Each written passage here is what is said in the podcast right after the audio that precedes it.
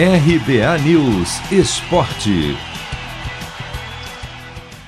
Corinthians perde em casa para o Penharol e passa a correr risco de eliminação já na primeira fase da Copa Sul-Americana.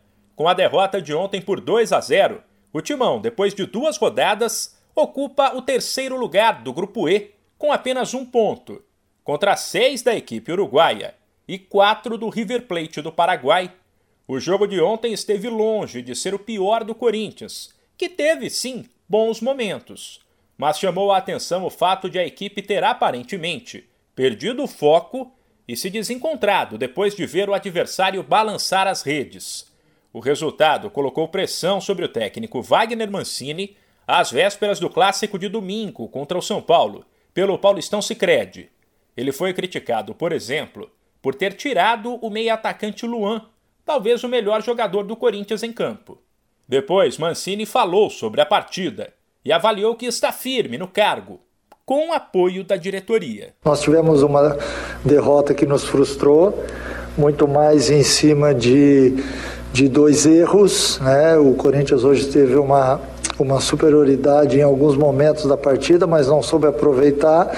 E é óbvio que quando você perde, gera uma série de especulações e tudo mais. Mas eu estou muito tranquilo, eu tenho respaldo da diretoria de todos aqueles que vivem o Corinthians. Então isso é muito importante, porque você gera confiança, gera convicção naquilo que vem sendo feito. É óbvio que todo mundo quer ganhar todas as partidas, né? Mas às vezes a gente encontra também um adversário bem arrumado, bem organizado. Já o adversário do Timão no clássico de domingo, São Paulo, vive uma fase iluminada.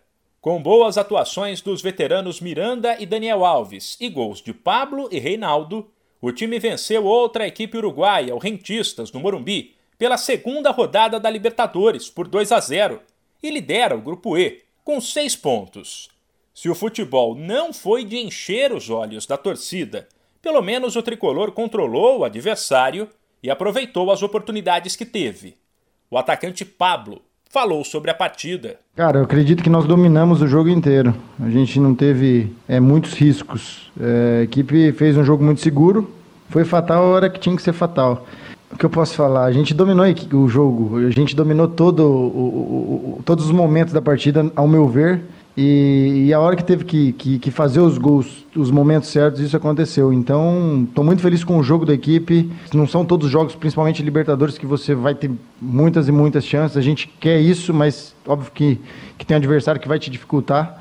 E a gente sabe como quer jogar contra time uruguaio, que vão ficar mais defensivamente, enfim. Então, acho que a hora que a equipe teve que ser fatal, ela foi. Então, tá de parabéns pela vitória. De volta à Copa Sul-Americana, os outros dois brasileiros que jogaram ontem venceram fora de casa.